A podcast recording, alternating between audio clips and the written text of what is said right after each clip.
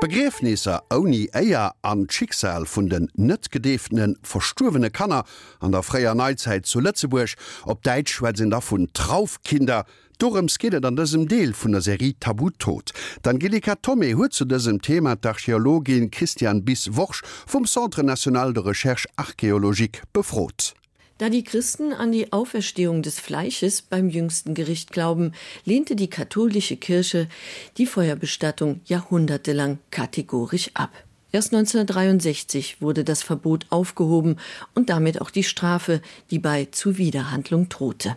Denn wer sich verbrennen ließ, wurde nicht auf dem Kirchhof, also in geweihter Erde beigesetzt. Die Beisetzung in geweihter Erde wurde auch denjenigen verwehrt, die unehrenhaft gestorben waren, zum Beispiel Selbstmördern, Andersgläubigen und Prostituierten. Allerdings begrub man sie bisweilen heimlich bei aufgelassenen Kirchen und Kapellen, aber auch an entlegenen Plätzen. Die Archäologin Christiane Biesworsch, die als Konservatorin und Leiterin der Abteilung Mittelalter und Neuzeit im Centre National de Recherche Archäologique arbeitet, kennt solche Gräber aus ihrem Arbeitsalltag. Wir sind in Sandweiler im alten Dorf am Ausgraben. Da musste man dazu sagen, dass die heutige Kirche und das heutige Dorf nicht die Lage ist, wo das alte Dorf lag. Wir sind also im Bereich der alten Kirche mit seinem Friedhof. Dann kommt die Siedlung und entlang der Straße taucht auf einmal ein Grab auf, was also nicht auf dem Friedhof lag und damit auch nichts zu tun hatte. lag extra auf dem Bauch, die Hände über Kreuz gehalten, damit man auch nicht wieder auferstehen kann. Also es war eindeutig ein Grab, was da eigentlich nicht hingehörte. Es ist also eher vielleicht ein Krim gewesen, es ist schwer zu sagen. Äh, wir haben in dem Moment nicht die Polizei gerufen, weil es eindeutig ein sehr altes Grab war und es sich nicht um einen kriminellen Akt der jüngeren Neuzeit handelt. Die Untersuchungen zu dem jüngsten Fund sind noch nicht abgeschlossen, aber es gibt andere Beispiele für unehrenhafte Begräbnisse, die bereits erforscht wurden, wie Christiane Biesworsch berichtet. Wir hatten auf dem Knödler zwei interessante Fälle, haben die historische Umfassungsmauer vom Friedhof gehabt und an dieser Friedhofsmauer wurde auch noch jemand hingelegt. Und der lag so auf der Seite, wo man eindeutig gesehen hat, das ist keine echte christliche Bestattung aber irgendeiner wollte aber, dass er möglichst nahe am christlich gesegneten Friedhof liegen sollte. Einen ähnlichen Fall hatten wir auf der Glassiskapelle. Da hat sich im Nachhinein durch die anthropologische Analyse herausgestellt, dass es wohl eine Frau war, eine relativ junge Frau noch, die wurde in die Ruine der Klassiskapelle bestattet. Man hat dann ein Loch gegraben und versucht, dieses Mädchen ordentlich da reinzulegen, hat aber nicht geklappt. Loch war zu klein und hat den Rest noch irgendwie dann so reingedrüttelt. Da war also wieder jemand, der unehrenhaft gestorben ist. Vielleicht war es eine Kurtisane, weil wir haben Knöpfe dabei gefunden, die eigentlich von der Uniformjacke stammen. Die durften auch nicht auf dem normalen Friedhof bestattet werden und da hat irgendeine in der Nacht gesagt, dann wenigstens in die Ruine der alten Kapelle das ist fast schon christliche Bestattung. Also das ist ein sehr berührendes Grab, weil es zeigt, wie doch sich jemand Gedanken um den gemacht hat. Es ist also nicht ein einfaches Verscharen, sondern man hat versucht, in diesem Falle doch eine gewisse Dignität sprechen zu lassen. In ungeweihter Erde wurden unter anderem auch fremde Soldaten vergraben, wie Funde an der alten Stadtmauer zeigen. Neben den unehrenhaften Begräbnissen gibt es noch ein weiteres Phänomen die Bestattung von ungetauften Kindern, den sogenannten Traufkindern, benannt nach der Regentraufe des Sakralbaus, unter der sie bestattet wurden. Mehr dazu von Christiane Biesworsch. Traufkinder sind etwas, die für den Archäologen sehr emotional sind. Ist nicht einfach. Wir haben die mehrfach in Luxemburg gefunden, äh, in verschiedenen Varianten auch noch. In Griffemacher zum Beispiel bei der alten Kirche, die vor den Toren der mittelalterlichen Stadt lag, hat man entlang der äh, Außenmauer eine Reihe von Kindergräbern gehabt.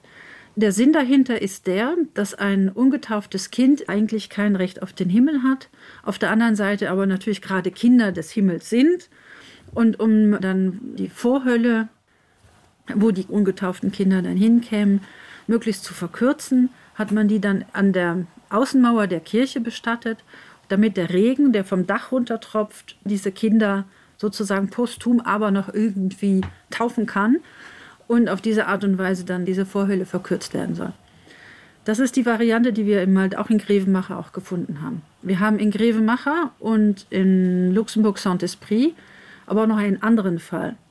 Und zwar da kommen wir wieder fast schon wieder zu unehrenhaften Gräbern. Das sind Kinder, Babys, die gerade erst geboren wurden, die sind ähm, unterm Fußboden der Kirche verscharrt. Also in Saint-Esprit hat man noch gesehen, wo die Fußbodenplatte noch gelegen hat. Die wurde dann wohl gelupft und ein kleines Loch drunter gebaut und das Kind drunter bestattet. In Gräfemacher sieht es fast so aus, dass das, nachdem die Kirche aufgelassen wurde, stattfand. Das sieht dann so aus, als wenn das eher Mütter gewesen sind, die ihre Kinder irgendwie loswerden mussten. Also das waren dann ungewollte Schwangerschaften, die verheimlicht worden sind, wo man dann nicht wusste, wohin mit den Kindern. Diese Mütter aber durchaus eine Empfindung zu diesem Kind hatten, sonst hätten sie es ja sonst wohin getan. Sie wollten aber, dass das Kind, was ja unschuldig an der Situation ist, aber dann äh, in einen gesegneten Boden wenigstens kommt, auch wenn diese Kirche als solches gar nicht mehr funktioniert hat.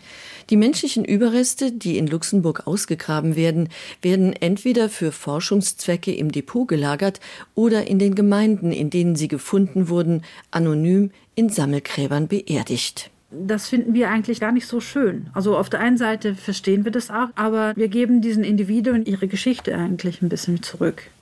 Na, durch die Analysen, die wir machen und so weiter. Und dann wäre es für uns eigentlich schön, wenn sie auch als Individuum wieder bestattet würden. Manchmal hat man die Mutter mit dem Kind, die das Kind auf den Bauch gelegt bekommen hat, dann das sagt uns was aus über auch die Familie, die diesen verstorbene diese Frau, die wahrscheinlich die Geburt nicht überlebt hat, bestattet und wie sie das macht. Das ist also die Mutter, die das Kind in der Hand hält auf dem Bauch. Das sind sehr berührende Momente und die erzählen uns eine Geschichte über das Leben und Denken der Leute damals. Als Archäologin ist Christiane Bieswosch häufig mit Toten konfrontiert. Zum Abschluss erzählt sie, was sie besonders berührt. Ich betrachte diese Gräber eigentlich mit sehr viel Liebe.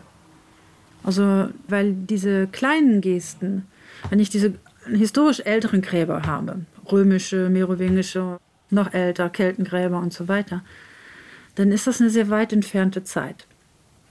Und das sind Gräber, die häufig mit sehr viel Prestige zu tun haben.